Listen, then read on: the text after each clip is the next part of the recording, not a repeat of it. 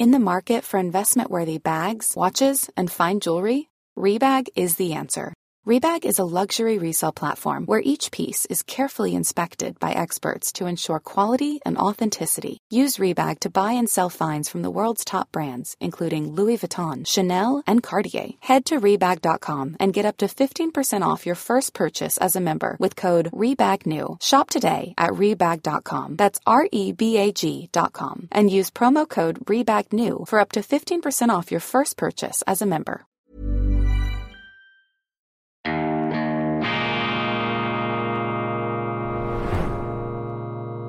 Diese Ausgabe von Weltwoche Daily wird Ihnen präsentiert von Kibun, dem Schweizer Pionier für gesundes Gehen und Stehen.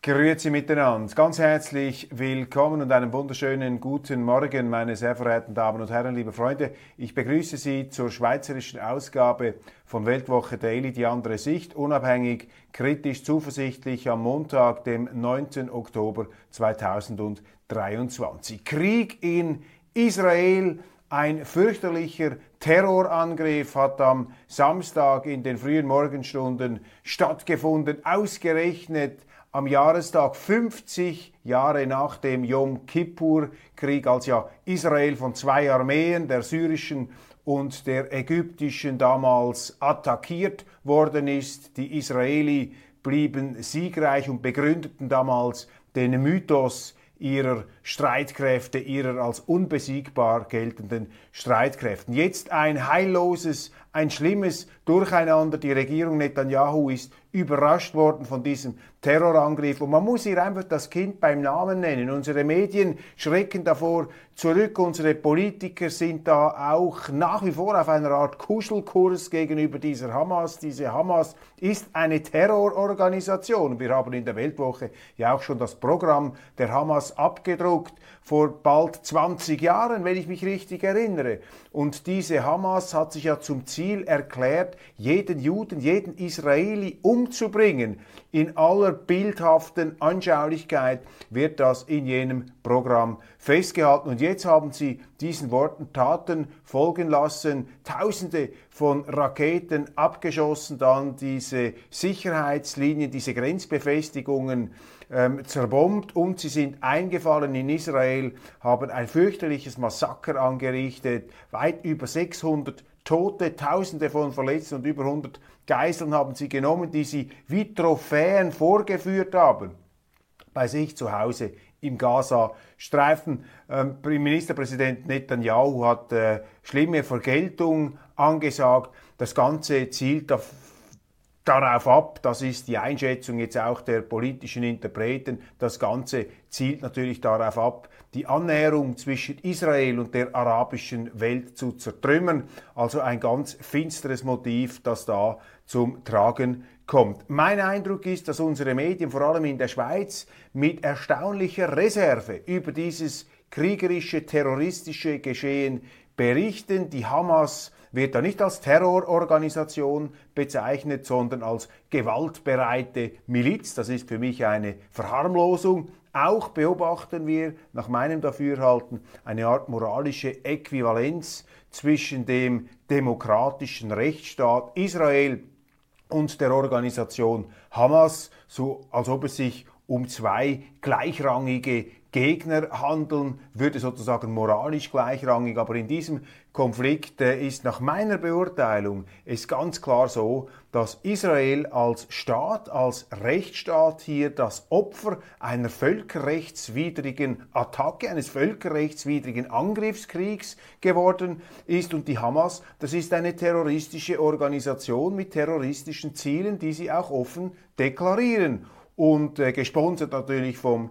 Iran und äh, entsprechend auch äh, jetzt in einer Phase der vielleicht etwas Verwirrung, Zerrüttung der israelischen Regierung. In diese ähm, Schwächeperiode sind sie nun kriegerisch, terroristisch eingefallen. Denn Israel hat in den letzten Monaten nicht mehr über die Landesverteidigung gesprochen, nicht mehr über die Bedrohung durch diese Terroristen, sondern vor allem über die Justizreform. Man war mit sich selber beschäftigt, mit großen ähm, Demonstrationen auch in der Hauptstadt Und äh, jetzt jäh yeah, ist man da ähm, in die Realität äh, dieser äh, Feindseligkeit, dieser kriegerischen Fronten zurückgerissen worden. Es sind noch viele Schweizer, auch schweizerische Staatsbürger in Israel. Die Swiss fliegt Tel Aviv nicht mehr an. Man hat den Flugverkehr sofort gestoppt und es gibt jetzt auch schon von jüdischen Organisationen in der Schweiz berechtigte Klage, dass da ihre ähm, äh, ja, dass die Schweizer da, die jüdischen Schweizer in Israel etwas im Stich gelassen worden seien. Wir werden darüber natürlich berichten intensiv mit unserem Tel Aviv-Korrespondenten Pierre Heumann, einem sehr langjährigen Beobachter dieses Nahostkriegs. Und ähm, mich hat schon ähm, erneut ähm, bleiben wir zurückhaltend, versuchen wir hier nicht allzu sehr zu emotionalisieren. Mich hat sehr erstaunt, wie unsere Medien darüber berichtet haben, vor allem die elektronischen Medien, der öffentlich-rechtliche Rundfunk, das Schweizer Fernsehen. Ähm, ganz extrem fand ich die Berichterstattung im Tessiner Fernsehen. Darauf haben mich einige Freunde aus dem Tessin aufmerksam gemacht. Und dort wird also fast schon eine Täter-Opfer-Umkehr ähm, gemacht äh, zur Hauptsendezeit am Samstagabend. Vielleicht hat sich das jetzt etwas geändert. Im Schweizer Fernsehen haben sie eben auch von einer Eskalation gesprochen. Eine Eskalation. Das ist doch keine Eskalation. Das ist ein völkerrechtswidriger Angriffskrieg, der hier stattgefunden hat, und zwar notabene auf die Zivilbevölkerung vor allem. Die sind ja auf die Zivilisten losgegangen, haben die verschleppt, haben sie mitgenommen, haben sie umgebracht. Es gibt schrecklichste Bilder von, von Frauen, äh, die, äh, die getötet worden sind. Man will sich nicht ausmalen, was da an Gräueltaten jetzt alles stattgefunden hat. Das ist doch keine Eskalation. Wo ist denn da die Eskalation? Das ist ein terroristischer Angriff auf ähm, Israel. Im Tessiner Fernsehen wurde mehr oder weniger am Anfang fast ausschließlich über die palästinensischen Opfer berichtet. Die israelische Seite ähm, ähm, wurde da etwas stiefmütterlich behandelt. Und diese Art der Berichterstattung, die ähm, sich eben auch, äh, die davor zurückschreckt, äh, die Hamas als terroristische Organisation zu bezeichnen. Ich habe diesen Ausdruck nicht gehört, dass das Terroristen seien, eben gewaltbereite Milizen. Das ist für mich natürlich Ausdruck einer Beurteilung, die bei uns in den Medien, die natürlich vornehmlich eher etwas links geprägt sind, äh, unsere Medien, die sehen äh, die Hamas äh, so als eine Art äh, Robin Hoods des Nahen Ostens, als Freiheitskämpfer gegen die böse Besatzungsmacht Israel. Dabei ist in diesem Zusammenhang immer darauf hinzuweisen, nach meiner Einschätzung, dass Israel ja für eine Koexistenz ist, vielleicht sogar für eine Zwei-Staaten-Lösung. Das aber ist nicht im Sinn dieser Hamas. Und die Hamas-Leute, die ja stark vom Iran unterstützt werden, das hat natürlich jetzt auch eine globalpolitische Komponente, weil Russland unterstützt ähm, den Iran, was äh, in Teilen unserer Medien auch bereits äh, natürlich, das war abzusehen, ähm, die Deutung verursacht hat, dass Präsident Putin im Kreml letztlich schuld an dieser äh, terroristischen Aktion ähm, sei. Das halte ich für eine völlig überzogene These. Aber Tatsache ist, dass äh, der Iran äh, diese Hamas massiv unterstützt, auch mit Waffen und äh, sie befähigt, solche Aktionen, solche sorgfältig vorbereiteten Aktionen durchzuziehen. Das wirft natürlich die Frage auf, was ist mit Israel los? Warum hat man das nicht kommen sehen? Ausgerechnet Benjamin Netanyahu, jener Ministerpräsident, der über 15 Jahre jetzt das Geschehen Israels bestimmt, der gilt als Falke.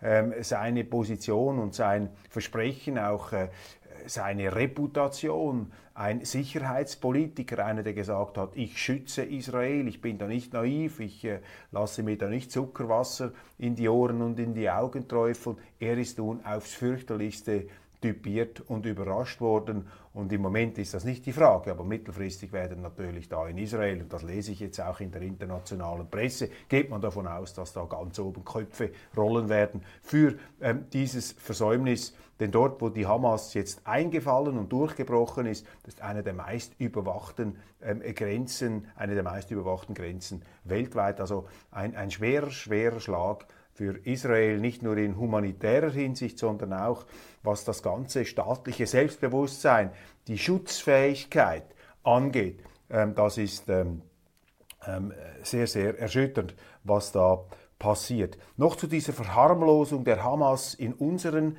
Breiten. Darin spiegelt sich nicht nur die mediale Situation, sondern eben auch die politische Situation. Ich habe auf Twitter ein Abstimmungsresultat, einen Abstimmungsspiegel aus dem Jahr 2018 des Nationalrats abgebildet. Dort wurde ein Vorstoß gemacht seitens der SVP, diese Hamas als terroristische Organisation zu bezeichnen. Und die SVP ist ja seit vielen Jahren dabei und engagiert, auch die Unterstützung, die finanzielle Unterstützung der Schweiz, äh, unserer äh, Entwicklungshilfebehörden, dieser Hamas zu unterbinden, erfolglos.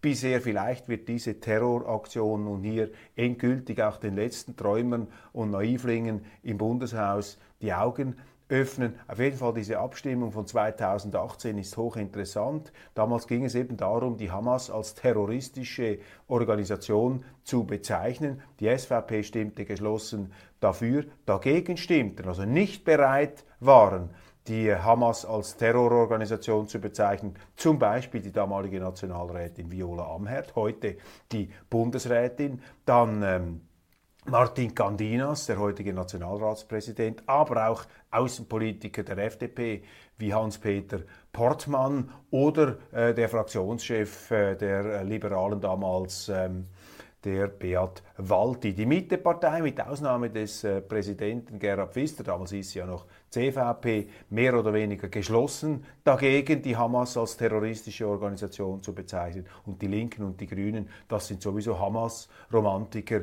die immer haarscharf an der Grenze auch zum Antisemitismus natürlich gegen Israel. Antisemitismus ist immer ein sehr schwerer Vorwurf, ich bin da etwas vorsichtig, aber nennen wir es eine anti-israelische Haltung, die in diesen links-grünen Kreisen ähm, gang und gäbe ist. Und äh, so gesehen ist natürlich diese Berichterstattung hier auch Ausdruck jener politischen äh, Schlagseite, die wir ähm Hey, it's Ryan Reynolds and I'm here with Keith, co-star of my upcoming film If, only in theaters May 17th. Do you want to tell people the big news? All right, I'll do it. Sign up now and you'll get unlimited for $15 a month in six months of Paramount Plus Essential Plan on us. Mintmobile.com slash switch. Upfront payment of $45 equivalent to $15 per month. Unlimited over 40 gigabytes per month. Face lower speeds. Videos at 480p. Active Mint customers by 531.24 get six months of Paramount Plus Essential Plan. Auto renews after six months. Offer ends May 31st, 2024. Separate Paramount Plus registration required. Terms and conditions apply if rated PG. Life is full of what ifs. Some awesome. Like what if AI could fold your laundry? And some, well, less awesome. Like what if you have unexpected medical costs? United Healthcare can help get you covered with Health Protector Guard fixed indemnity insurance plans. They supplement your primary plan to help you manage out of pocket costs. No deductibles, no enrollment periods, and especially no more what ifs. Visit uh1.com to find the Health Protector Guard plan for you.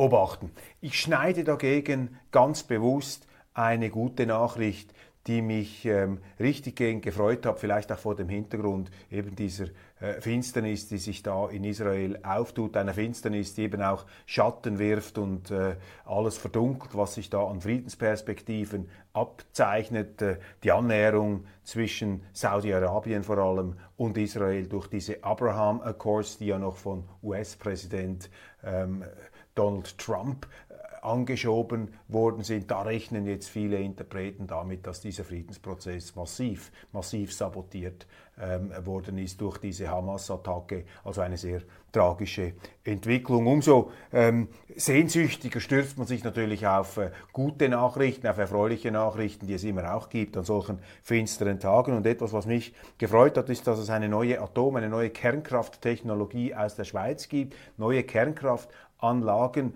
sind da, beziehungsweise Kernkraftreaktoren sind entwickelt worden von einer Schweizer Firma, die ohne Uran auskommen. Die stützen sich einzig und allein auf die Wiederverwertung von radioaktivem Abfall.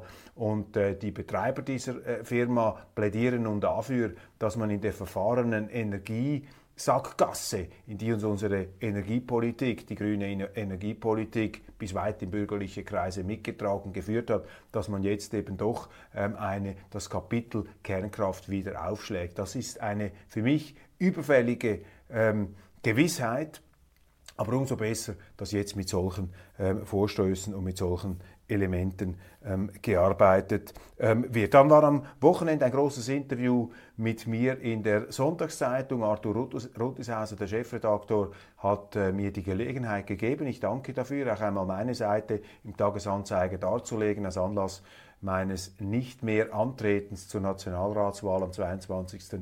Oktober. Und äh, ja, ich bedanke mich bei den Kollegen, dass ich da die äh, Chance bekommen habe, gegen kritische Fragen, sehr kritische Fragen, hier auch meinen Standpunkt darzulegen. Bei den Tagesanzeigerlesern konnte ich damit nicht so punkten. Viele haben da also, ich habe dann die Leserbriefe angeschaut, die haben also ziemlich deftig da äh, gegen mich gehalten. Ich war ja mal Mitglied der Chefredaktion des Tagesanzeigers, hätte sogar einmal Chefredaktor der Sonntagszeitung werden sollen und leitete das Tagesanzeiger Magazin. Ich glaube durchaus erfolgreich, auch in den Augen der Tagesanzeiger-Abonnenten, aber da sind äh, die, ähm, vielleicht die, die Stammleser äh, des Hauses Tamedia, äh, die habe ich offensichtlich etwas gegen mich aufgebracht. Also bitte auch den Tagi-Lesern rufe ich zu, nehmt es mir nicht allzu übel, nur wer nichts sagt, kommt überall gut an. Und ja, die Weltwoche ist halt so etwas wie der journalistische Pflichtverteidiger. Wir geben Gegensteuer, wir stören den Gottesdienst und deshalb beklage ich mich auch nicht, wenn ich dann und wann kritisiert werde. In Deutschland, darüber werde ich dann natürlich in der internationalen Sendung etwas ausführlicher sprechen. In Deutschland hat es äh, Wahlen gegeben in den Bundesländern Hessen und Bayern mit den erwarteten Resultaten, eine Verschiebung hin zu den bürgerlichen.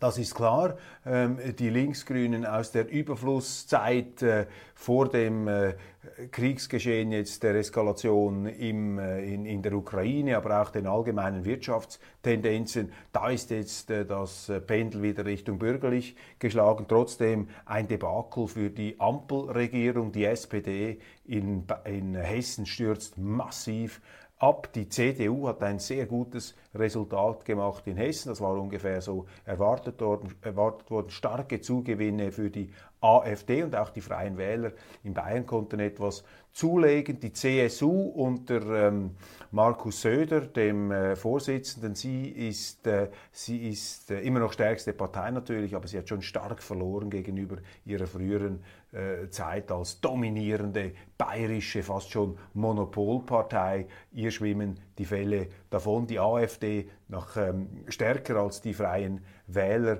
ganz massiv nach vorne, was natürlich auch ein Debakel für die Medien ist. Denn vor diesen Wahlen haben sich die deutschen Medien dermaßen ähm, gegen die AfD, auch gegen diese Freien Wähler in Bayern ins Zeug gelegt. Man versuchte ja dem Vorsitzenden eine antisemitische Hitler-Vergangenheit ähm, äh, noch anzudichten. Ohne Erfolg. Die deutschen Wähler scheinen da nicht mitzumachen. Die äh, glauben nicht, was ihnen die Medien da vorsetzen. Also sehr, sehr starke Resultate. Ein Debakel für die SPD, äh, ein Debakel für die Medien, die CDU äh, in äh, Hessen stark, starke Zugewinne, in Bayern musste die CSU etwas federn lassen, aber immer noch stärkste Partei. Und die AfD jetzt natürlich auch noch doppelt angefeindet, da mit diesen persönlichen tätlichen Angriffen, die ist da sehr stark heraus. Ähm, äh, gekommen.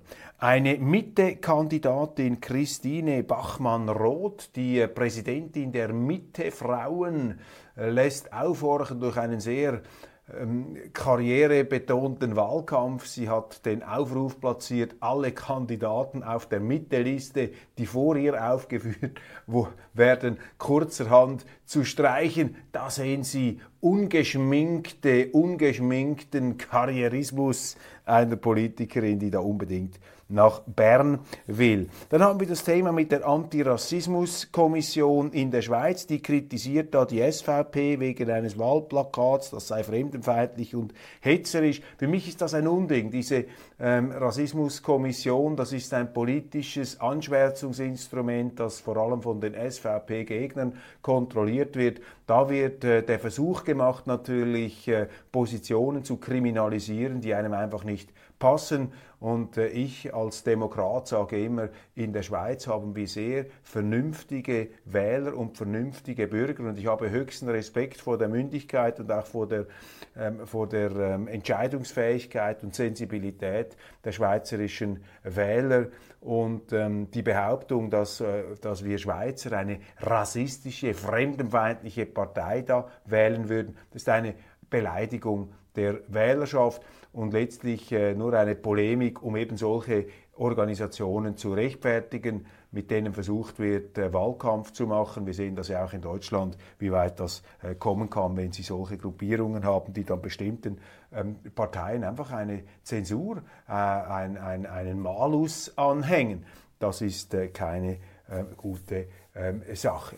Am Samstag haben wir gesehen, wieder eine Reihe von kritischen Artikeln gegen die UBS und ihren CEO Sergio Ermotti. Seit vielen Monaten mottet da ja so in den Medien ein gewisses, gezieltes, absichtliches Unbehagen. Deshalb ist es jetzt an der Zeit, hier einmal eine ganz ähm, unzweideutige Klarstellung vorzunehmen. Ich habe das sehr kritisiert, wie die Behörden da vorgegangen sind im Fall Credit Suisse, aber wir wollen hier die Kirche schön im Dorf lassen. Die Credit Suisse ist gescheitert und untergegangen aufgrund von Fehlern der Managements. Eine Vogue-Bank, eine Bank, die sich auch politisch ähm, sozusagen sektenartig, jetzt auf der Stufe der obersten Führung, sektenartig ähm, abgekapselt hat, ein politisches Milieu, das die Führung dieser Credit Suisse bestimmte, mit dem Resultat, ähnlich wie wir das gesehen haben bei der Swissair damals, dass von den gleichen Kreisen, leider FDP-Kreise, sage ich als äh,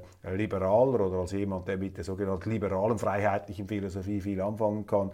Also die FDP hat auch hier natürlich ganz klar in ihrer Hausbank verheerend gewirkt. Diese FDP-sympathisierenden Kreise. Das ist nicht Wahlkampf, Polemik, das ist einfach eine nüchterne Feststellung, wenn man die Leute anschaut, die im Umfeld der Credit Suisse da das Sagen gehabt haben. Nehmen Sie einen Rainer Gut, nehmen Sie einen ähm, Walter Kielholz, einen Urs Rohner. Da hat man auch Leute ausgewählt, die einfach in dieser weltanschaulichen Blase gut hineingepasst haben. Das sind die Verantwortlichen für das Debakel der CS. Die Behörden haben auch große Fehler gemacht. Aber jetzt auf die UBS loszugehen und auf ihren CEO Sergio Ermotti, das ist schweizerische Wohlstandsverblödung vom Schlimmsten, zum Glück äh, vor allem in den Medien übervertreten. Man hat dort natürlich dann auch immer die Polemik mit den Verdiensten, mit den Salären. Die Schweiz kann und darf stolz sein darauf, dass wir wenigstens eine Großbank noch haben und dass es noch Schweizer gibt, wie Sergio Ermotti, der es geschafft hat, übrigens früher auch ein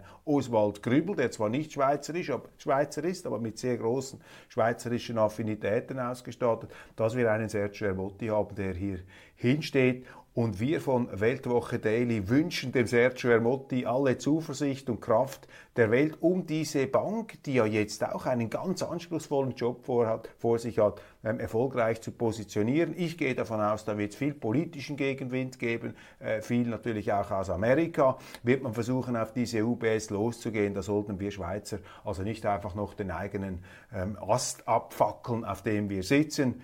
Ähm, denn die Banken, die Finanzindustrie, die ist ja seit Jahren schlecht geredet worden. Natürlich, da sind Fehler gemacht worden, selbstverständlich, aber die Art und Weise, wie das kritisiert wird, jenseits jeder Proportionalität, also auf jeden Fall sollten wir diese, ähm, sollten wir die UBS und ihren Chef jetzt nicht, nicht auch noch unter freundliches ähm, Feuer nehmen.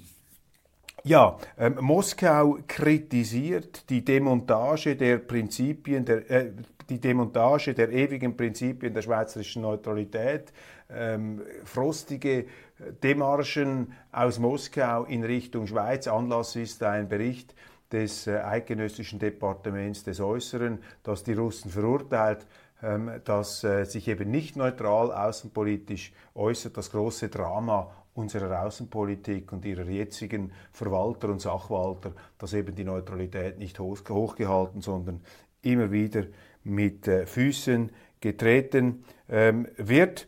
Äh, in diesem Zusammenhang außenpolitisch ist immer auch von einer sogenannten regelbasierten Ordnung die Rede. Interessant auch in den Sonntagsmedien, das kommt immer wieder die regelbasierte Ordnung und da diese Länder sollen da dagegen sein.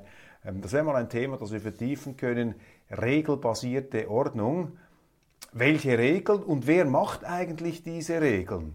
Und gehen die, die diese Regeln machen, davon aus, dass alle sich an ihre Regeln halten müssen? Also der Begriff der regelbasierten Ordnung ist natürlich sehr westzentriert, sehr ähm, durch die westliche Brille ist das definiert. Und ich äh, plädiere ja für die Vielfalt der Zivilisationen, auch den gegenseitigen Respekt und die Notwendigkeit der Zusammenarbeit, ohne den anderen permanent äh, zu sagen, was sie eigentlich zu tun und zu lassen hätten.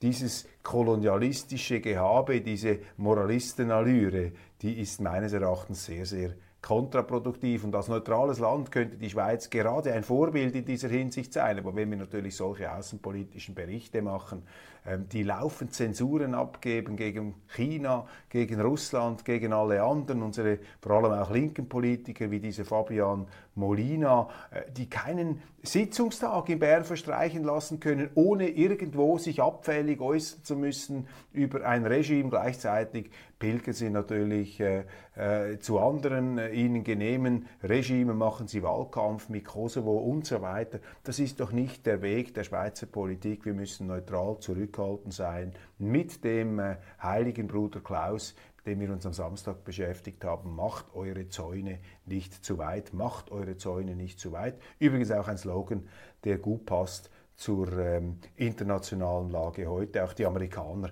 machen ja manchmal ihre Zäune zu weit. Die Russen machen sie sicher auch zu weit, die Chinesen. Also ein Satz, von dem sich alle inspirieren lassen können. Meine Damen und Herren, ich danke Ihnen für die Aufmerksamkeit und wünsche Ihnen einen schönen Tag.